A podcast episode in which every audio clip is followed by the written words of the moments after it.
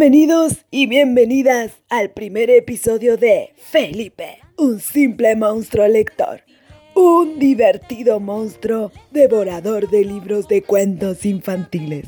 Yo soy Felipe, el monstruoso conductor, y ahora les presento a nuestra primera invitada de lujo.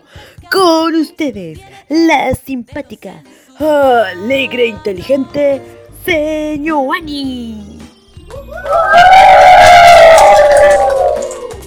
Hola chicos y chicas, muchas gracias por esa gran presentación Felipe. Yo también estoy feliz de acompañarte hoy en tu primer episodio y espero poder conocer libros nuevos sobre monstruos y aprender a reconocer uno.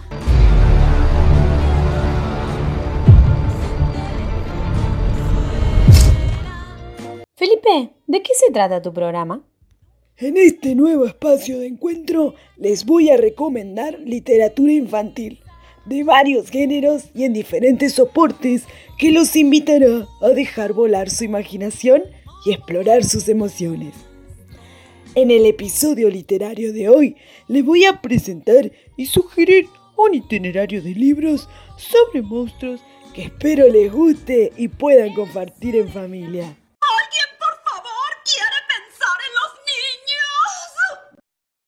¿Están listos para conocer a mis monstruosos amigos más horribles y divertidos que se esconden en estos libros? Muy bien, es hora de compartir cuatro cuentos infantiles sobre unos amigos míos. Sí, sobre monstruos.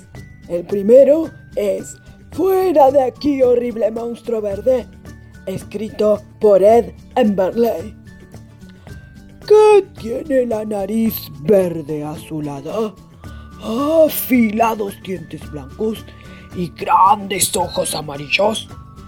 Es horrible monstruo verde.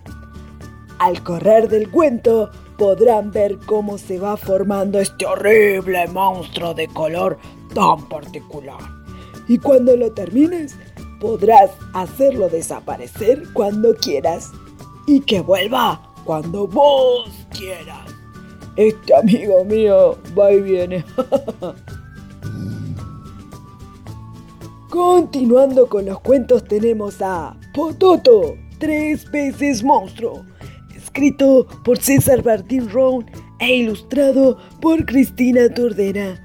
En esta historia encontramos a un divertido monstruo que pasará por una serie de etapas en un concurso disparatado para ser el mejor y más espantoso de los monstruos, con sus dos oponentes tan monstruosos como él. Tintoretto y Pamplinas. Yo también una vez participé en uno de esos concursos y gané. Ya casi llegamos al final de nuestro recorrido literario y tenemos el siguiente cuento llamado Monstruosa sorpresa, escrito por Eduard Monsaus.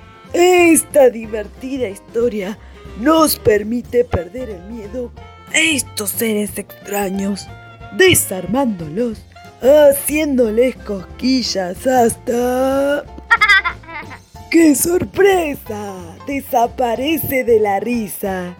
Yo también soy un monstruo que le gustan mucho las cosquillas.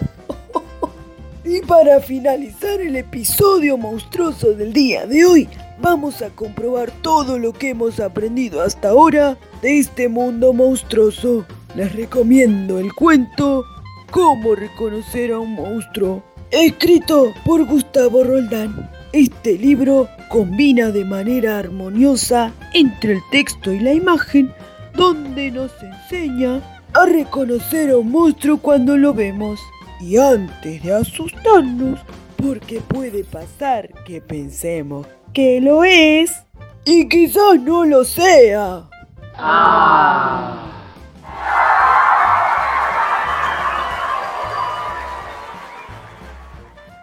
Bueno, chicas y chicos, así terminamos nuestro monstruoso y divertido recorrido literario. Estoy muy feliz de haber compartido mis cuentos favoritos sobre mis amigos.